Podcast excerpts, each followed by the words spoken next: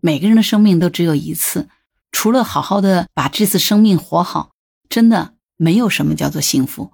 所以，作为父母，如果我们能够帮助自己的孩子去用好这次生命，这就是父母对孩子真正的爱。你好，我是木兰，欢迎收听《订阅当户知》。今天在海报新闻上面看到了一条新闻，说是在四川成都有一个二十五岁的女生，因为要远嫁，遭到了父母的反对，于是呢，只好和男友断崖式的分手。这个女孩子在参加了别人的婚礼以后呢，特别的痛苦，决定举办自己的葬礼。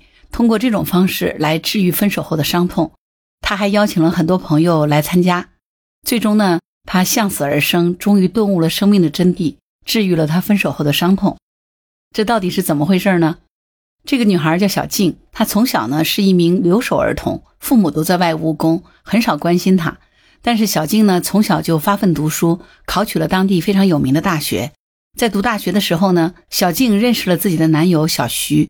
小徐是浙江杭州人，有句话说要用一生去治愈童年的不幸。小静的童年是不幸的。认识了小徐以后呢，小徐给了小静力量和爱。在和小徐交往的三年时间里，小静得到了小徐充分的爱和关注，她童年的精神伤痛呢，也渐渐的得到了治愈。不过呢，快乐的时光总是很短暂，很快就大学毕业了，两个人面临着何去何从的问题。考虑到事业的前途。小徐想回到家乡杭州去发展，而且也极力劝服女友小静和他一起去杭州打拼事业。小静心里当然是十万个愿意的，但是呢，小静的父母却坚决反对小静远嫁。所爱隔山海，山海皆可平。小静本来并不打算理会父母的反对意见，一心一意想和男友一起到杭州去发展事业。但是呢，作为父母，如果想要棒打鸳鸯，总是有办法。面对小静的一意孤行呢？小静的父母呢，使出了各种手段，最终呢是以死相逼，说小静只要敢远嫁到杭州，他们两个就死在女儿面前。面对小静父母这样的强势阻拦，身为男友的小徐也不敢再强求小静，于是呢对小静说：“要么先听父母的话，你先留在成都，我在杭州等着你。”于是两个相爱的人就各奔东西了。虽然说时间是可以治愈一切，但是时间也可以淡忘一切，因为分隔两地。慢慢的，两个人的感情也开始变淡，渐渐的就联系少了。在这个期间呢，小静也曾经好几次想过去杭州找小徐，但是只要一提到这个话题呢，父母就以死相逼，她没有勇气勇敢的迈出这一步，最终只能接受了和小徐的分手。小静和小徐的爱情就这样的无疾而终了。分手之后的小静呢，每天都浑浑噩噩，非常的痛苦和难过。所幸的是，她在成都认识了一群有个性、不循规蹈矩的同事和朋友。和他们在一起久了，小静也慢慢的感染了他们的乐观，渐渐走出了分手的痛苦。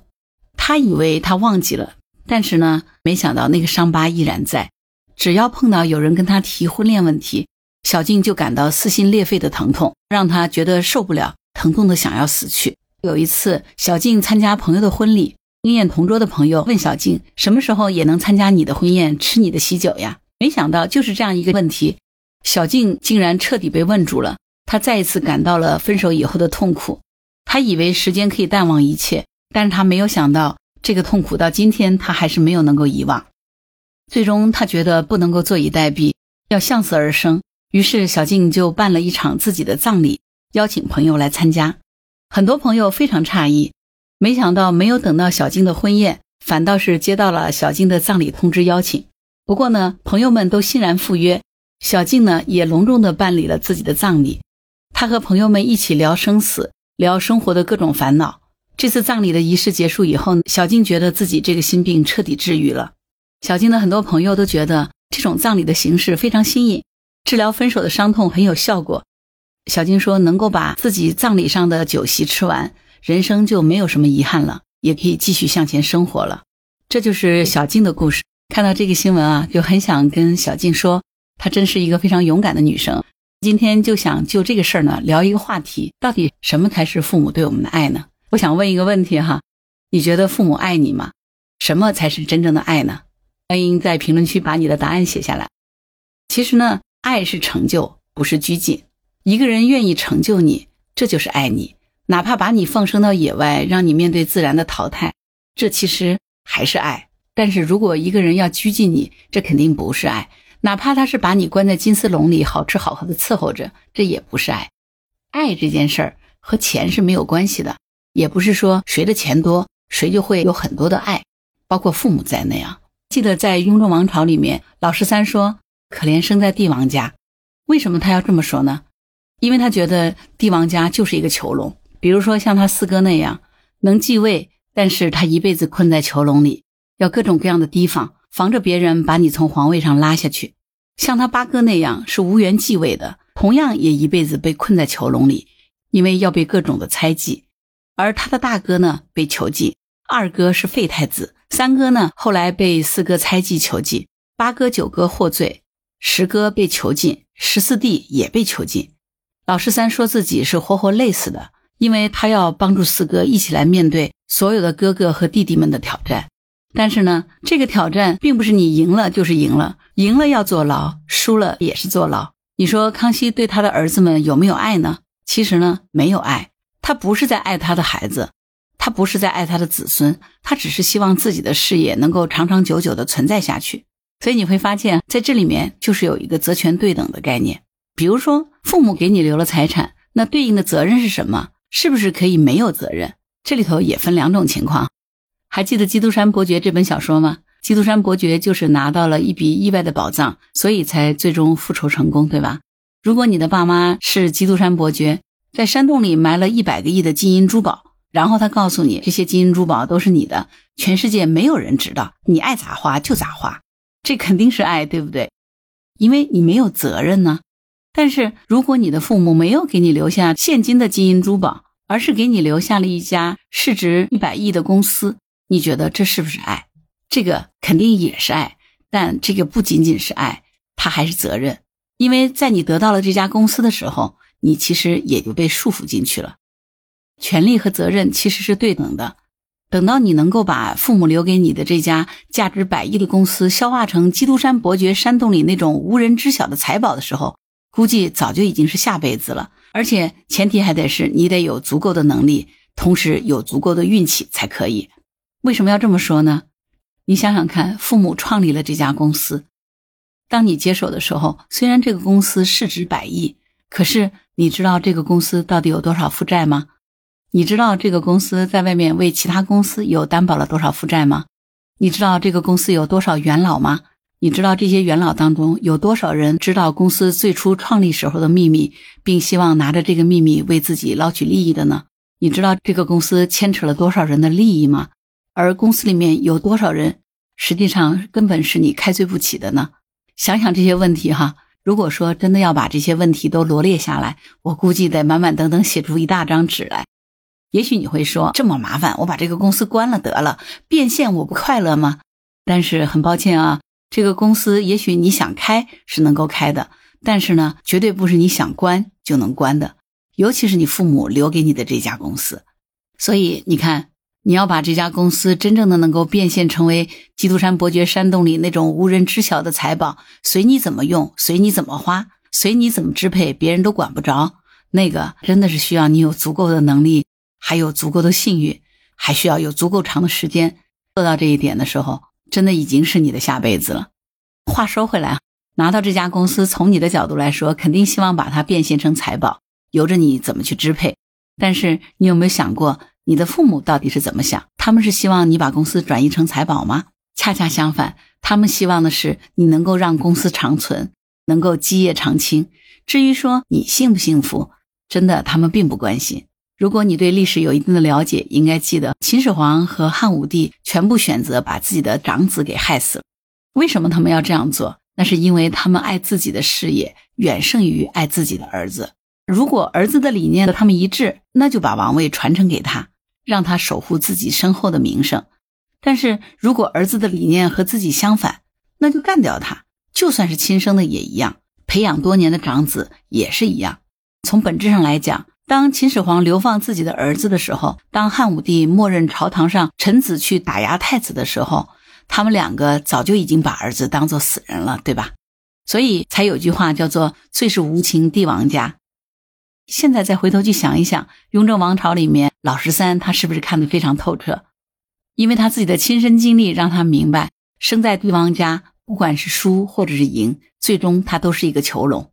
当然，我们在影视剧当中也会看到，什么哪怕我亲手毁了自己创建的商业帝国，也一定要让自己的孩子去做他想做的事情，去过他想过的人生。这个台词绝对是爱啊！真正的爱的确就是成就，不是占有。那我们回过头来来看看前面小静的故事。从小父母在外务工，他是留守儿童，他努力读书，考上了大学。从某种意义上来说，他为自己的生命做了奋斗。这也就意味着他具有了远离父母的本事。如果说小静不会读书，但是呢，父母对他以死相逼，最终他放弃了自己的爱情。从这个意义上来说呢，他的人生也发生了改变。前两天有几个朋友我们在聊天，其中有一个朋友就说，他对于孩子读书没有什么要求，因为孩子一旦读书好了，就意味着孩子会远离父母。如果孩子学习差呢，反倒是能够留在父母身边，将来老了还能指望孩子在身边照顾。所以你看啊，做父母的心里都很明白啊，孩子读书越好，孩子的本事就越大，这就意味着离父母越远；而孩子读书越差呢，本事就越小，这就意味着他们离父母就越近。这点上来说呢，父母是完全清楚的。越是有出息的孩子呢，就会飞得越高，离父母就越远。那些孩子其实都不是给自己养的。都是给社会养的，而父母老了以后呢，基本上都是在原地踏步。因为那个有出息的孩子，他在心理上和父母是隔着十万八千里的。还记得那个电视剧《人世间》吗？老父亲总是夸大儿子和二女儿，很少提及在身边照顾的小儿子。大儿子呢娶了省长的女儿，自己呢也当了市长；二女儿呢读了大学，做了副教授。小儿子呢书读的不好，也没有太大的事业成就。就是守在父母身边，但是你看这三个孩子谁贴心呢？只有小儿子。是谁在常年照顾患病的母亲呢？也只有小儿子。可是这个做父亲的呢，他还是希望自己的小儿子能够像哥哥姐姐一样，他就是希望自己的孩子能够飞得高，希望孩子飞得远，成就他自己的人生。他并不想让小儿子来管他，但是呢，小儿子不明白，因为这个事情，父子俩还吵过架。小儿子始终不明白自己为了这个家做了那么多，为什么却始终得不到父亲的认可呢？小儿子之所以想要被认可，就是因为他爱自己的父亲，他在乎。可是他父亲之所以不认可他，他不想让孩子被这个家拖累了。他的父亲希望小儿子也能够像哥哥姐姐一样展翅高飞，去成就自己，成就自己的人生。也许从外人的角度来看，如果小儿子这么做了，那就是自私。可是做父亲的，他是爱自己的孩子的，他就希望自己的孩子自私一点，能够对自己好一点，能够真正去成就自己，过自己的人生。在这件事情上，更像是父亲指望孩子能够去上进。可是我觉得哈，这个父亲他做的只是在指望，而不是督促啊。督促孩子上进其实是父母责无旁贷的责任，但是指望孩子上进可就不一样了啊。能够改变自己是神，指望别人为自己而改变，从某种意义上来说，这是神经病。在人世间中，父亲对于督促小儿子上进呢，没有做更多的事情，他对小儿子呢，只是提出了指望，这是不一样的哈。因为督促是责任，督促也是爱，不是指望。因为我们要尊重的是每一个人自身的命运，哪怕这个人是自己亲生的。如果说一个孩子他就是飞不起来，就是平庸，那么大概率这个孩子就是来报恩的。所以在人世间当中，你会发现，其实小儿子呢，他本身没有多大的人生追求，能够守在父母身边，能够把这个家照顾好，这个就是他所希望的。所以父亲指望他上进，像哥哥姐姐那样子，能够活出自己的精彩人生，能够有自己的事业天地。对于小儿子来说，他是痛苦的。他想要的不外乎就是希望父亲能够理解他。能够接受他只是个平庸的孩子，他愿意守在父母身边，照顾父母，为这个家付出他自己的一切。他希望得到父亲的认可，因为他是爱父亲的。所以，这个父亲他真的是爱孩子吗？他也不是。就像小静的父母一样，他们真的是离不开孩子，舍不得孩子远嫁吗？其实也不是，他们只是觉得自己老了，如果女儿远嫁，也就得不到女儿对他的照顾了。什么才是真正的父母的爱呢？父母真正对孩子的爱，恰恰是希望孩子的人生充实而圆满，希望孩子老了以后回顾自己的一生是满意的，是没有被父母所拖累的。如果孩子自己不愿意，那么父母也不介意，你是来报恩的，那就和父母一起抱团取暖吧。我觉得这个才是真正爱孩子的父母的内心写照。那讲到这儿呢，你觉得是不是每一个富二代的父母都是爱孩子的呢？不一定啊。如果说这些富二代的父母就像有些段子里说的那样，有本事你去折腾，搞电竞、当网红，那么成了就是你的能耐；成不了没本事，那你就回来继承千亿家产吧。这种父母其实是真的爱自己地主家的傻少爷的哈。这个人现实生活当中就有啊，我们都知道嘛。王家公子啊，老王是真的爱他自己地主家的傻儿子的，对吧？假如说没有这个前置条件。上来就必须要被培养成什么，那就不见得是爱了。所以咱们的生活当中有很多人，他不仅不理解爱，他也不理解幸福。什么才是幸福呢？幸福就是一个人能够按照他的想法去活出他的一辈子，成为他自己想成为的人，过他自己选择的一生。一个人如果没有选择权，没有参与感，所有的一切都是被别人安排好了。哪怕这个安排就像是前一段时间网上所羡慕的江浙沪独生女一样，父母给你照顾好一切，你不用操心。如果那不是孩子真正的意愿，那些安排是金丝笼，是囚笼。那些羡慕江浙沪独生女的人，有多少人想要的其实并不是人生，他们想要的仅仅只是当个宠物，对不对？你想想看，是吗？如果你真的选择想要过自己强大的人生，你就会发现。那些考试、刷题、竞争上岗都不是什么压力，反倒是一种享受，因为你选择了强大呀。强大了，你就能够天高任鸟飞，海阔凭鱼跃；强大了，你就是大海里的鲨鱼，你就是职场当中的大拿，你就是市场里的大鳄，你的人生幸福的不得了。否则呢，从小呢你就嫌弃父母督促你，你不开心。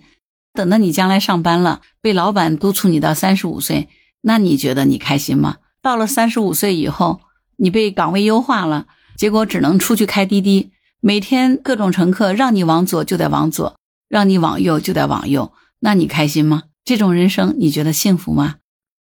所以呢，其实就像前面十三阿哥说的，作为皇帝的孩子，不管你最终是王位的继承者，还是被关在笼子里当王爷。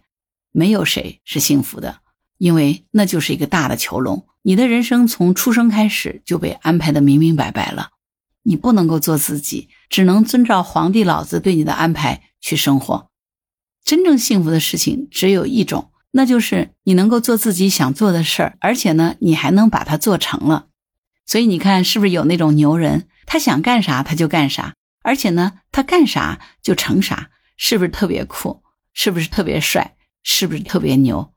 所以呢，作为我们个人来说，如果我们想要按照自己的意图去生活，如果我们想要活成自己想成为的那种人，那么我们今天做的每一件事儿，都是在为了自己能够成为这种想干啥就能干啥、想干啥就能干成啥的人。每个人的生命都只有一次，除了好好的把这次生命活好，真的没有什么叫做幸福。而那些试图帮助你用好这次生命的人，都是爱你的。所以，作为父母，如果我们能够帮助自己的孩子去用好这次生命，这就是父母对孩子真正的爱。你觉得呢？好啦，关于本期话题，你有什么想法？欢迎在评论区留言。如果你喜欢木兰的节目，欢迎订阅、点赞、转发、当护知。当然，如果你喜欢木兰，也欢迎你加入木兰之家听友会。请到那个人人都能发布朋友圈的绿色平台，输入“木兰”的全拼下划线七八九，就可以找到我了。好啦，今天就到这儿，我是木兰，拜拜。